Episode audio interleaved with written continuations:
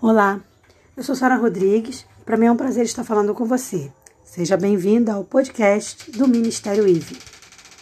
O tema de hoje é muito interessante porque fala de uma, eu vou chamar de queixa, mas na verdade é uma admoestação do Senhor em relação ao povo. A gente tem no livro de Jó, capítulo 20, Zofar descrevendo ali as calamidades que sobrevém sobre os ímpios. E o grande erro de uma pessoa que a gente entende ímpio como alguém que está vivendo no pecado, né, que aceitou o pecado. Ou seja, é ímpio porque não aceitou viver para Deus. E o grande erro do ímpio é achar que as coisas vantajosas aqui da terra são valiosas sem levar em conta que muitas das vezes esses prazeres são muito curtos, ou seja, têm muito pouca durabilidade. Você vai entender melhor conforme a gente for observando o texto. Veja bem o que diz Jó, capítulo 20, no versículo 14. A gente vai do 14 ao 16. Diz assim: Contudo, a sua comida se mudará nas suas entranhas, fel de áspides será interiormente. Engoliu riquezas, porém vomitá-las-á do seu ventre, Deus as lançará. Veneno de áspide sorverá, língua de víbora o matará. Então, a gente percebe nesse linguajar da época, né, que, que Zofar aqui, porque aqui a gente está tá no livro de Jó, mas quem escreve esse texto é Zofar, e a gente vê ele fazendo uma aplicação de como funciona o pecado na vida da pessoa. Então, a pessoa, ela, quando em relacionamento com o pecado, ele funciona como se fosse uma comida estragada. Ou seja, uma comida envenenada, melhor dizendo. Porque, a princípio, desce saborosa na boca, né? Mas quando vai chegando ali no estômago, começa a fazer mal. E esse, esse indivíduo começa o quê? A desfalecer, a adoecer e adoece de morte. Então, por exemplo, uma pessoa, quando ela está num casamento e ela se envolve com outra pessoa, ou seja, se relaciona extra, é, num, num relacionamento extraconjugal.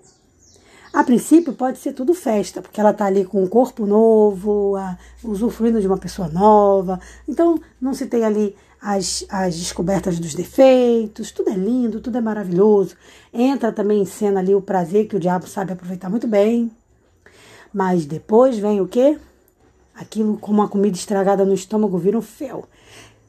Não sei se você já teve problema estomacal. Eu já tive, e para quem teve, a gente sabe que é péssimo. Então, quando Deus faz essa comparação de, do pecado em relação a uma comida estragada no estômago, ele está fazendo, pegando leve, porque o pecado é ainda pior. Mas uma, uma, uma, pessoa que come, por exemplo, uma comida envenenada e morre envenenada, é uma coisa terrível, deve ser terrível. Né? Porque as entranhas ali vão se, se misturando, se, sabe, vão reagindo àquela, àquele produto que está ali. E o pecado é assim, ele entra na boca, maravilhoso, lindo maravilhoso, mas quando ele vai chegando no estômago, ele é só mortífero mesmo. Então, os frutos desastrosos né, do pecado, eles sempre vão aparecer, mais cedo ou mais, ou mais tarde, não tem para onde correr. E, e para onde correr. E qual seria assim um fruto, um exemplo assim? Uma família destruída, é, pode dar casos de morte, como a gente vê também nos telejornais, né? Morte, vingança. E não é só isso. A gente tem que considerar que quando a gente fala de pecado, a gente não está falando só do, do, do sofrimento aqui. O pecado ele também traz o sofrimento eterno. Porque se a pessoa morre no pecado e não tem tempo de se arrepender, de se converter, ela definiu ali o, o, o futuro dela. Então ela vai agora sofrer também na eternidade. E essa eu, eu penso que é a pior das consequências, né? Você nunca mais poder se é, se arrepender, voltar, porque foi o que aconteceu com o diabo, né? Ele, ele peca, é expulso do céu e não há mais esperança para ele, a gente sabe. Então, quer dizer, uma pessoa é um ser sem esperança, sem expectativa. Então, um conselho bíblico é que a gente se apegue a Deus e não valorize esses prazeres terrenos, porque o grande erro do homem, muitas das vezes, é valorizar esses pequenos prazeres ao, ao, em detrimento de um prazer muito maior, que é o prazer de viver constantemente buscando a presença do Senhor. Uma pessoa que busca diariamente a presença do Senhor, ela não está livre de pecar. Mas a chance dela cair num pecado como esse, por exemplo, é muito menor. Por quê? Porque no menor indício, ela já vai se aperceber e já vai se reestruturar. Porque o Espírito Santo vai estar acompanhando tudo. Agora, quando a gente abandona Deus, é que é o problema. Por isso que nos meus podcasts ou nos meus vídeos, eu sempre foco e sempre comento sobre a possibilidade de se manter, ainda que tenha pecado, um relacionamento com Deus e não se afastar, porque se a gente permitir que o pecado nos afaste de Deus, aí começa o problema mais sério, porque aí você não se arrepende, você não volta para Deus e aí é, é só afundar, é só trevas. Como que a gente cuida disso? Buscando diariamente a presença do Senhor. Como eu falei, Claro a gente tem que diariamente lutar contra o pecado, mas ainda que a gente peque, a gente precisa voltar aos braços do Pai imediatamente. Porque o grande erro do homem é muitas das vezes achar que ele pode resolver sozinho. Então ele se envergonha, faz igual. É, faz igual Caim, né? Faz quando matou Abel, faz igual Adão quando comeu o fruto, né? Então começa ali a se esconder de Deus, fugir da presença do Senhor. E esse é o erro mais grave. Primeiro, porque Deus sabe tudo que a gente faz, então não tem nada que a gente possa esconder dele. E, e o segundo erro gravíssimo é porque a gente não vai conseguir resolver sozinho. E estando distante de Deus, a gente vira o quê? Uma presa fácil.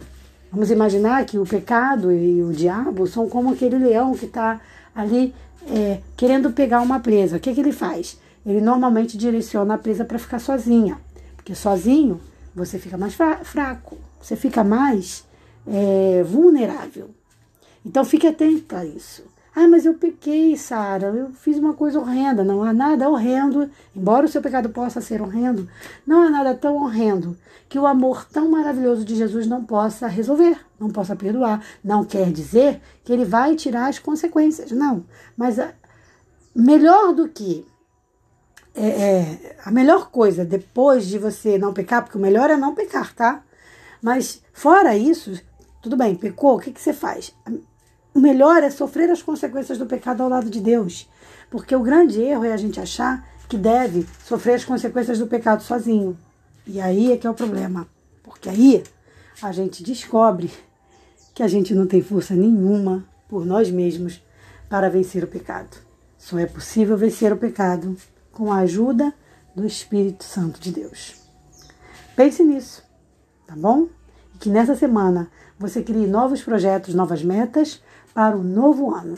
E se tem algum pecado te acompanhando esse ano de 2021 todo aí, está na hora de abandonar. Então, faz cair por terra esse pecado, buscando diariamente a presença do Senhor. Um forte abraço para você e eu te espero para o nosso próximo encontro no nosso próximo podcast. Um forte abraço. Paz.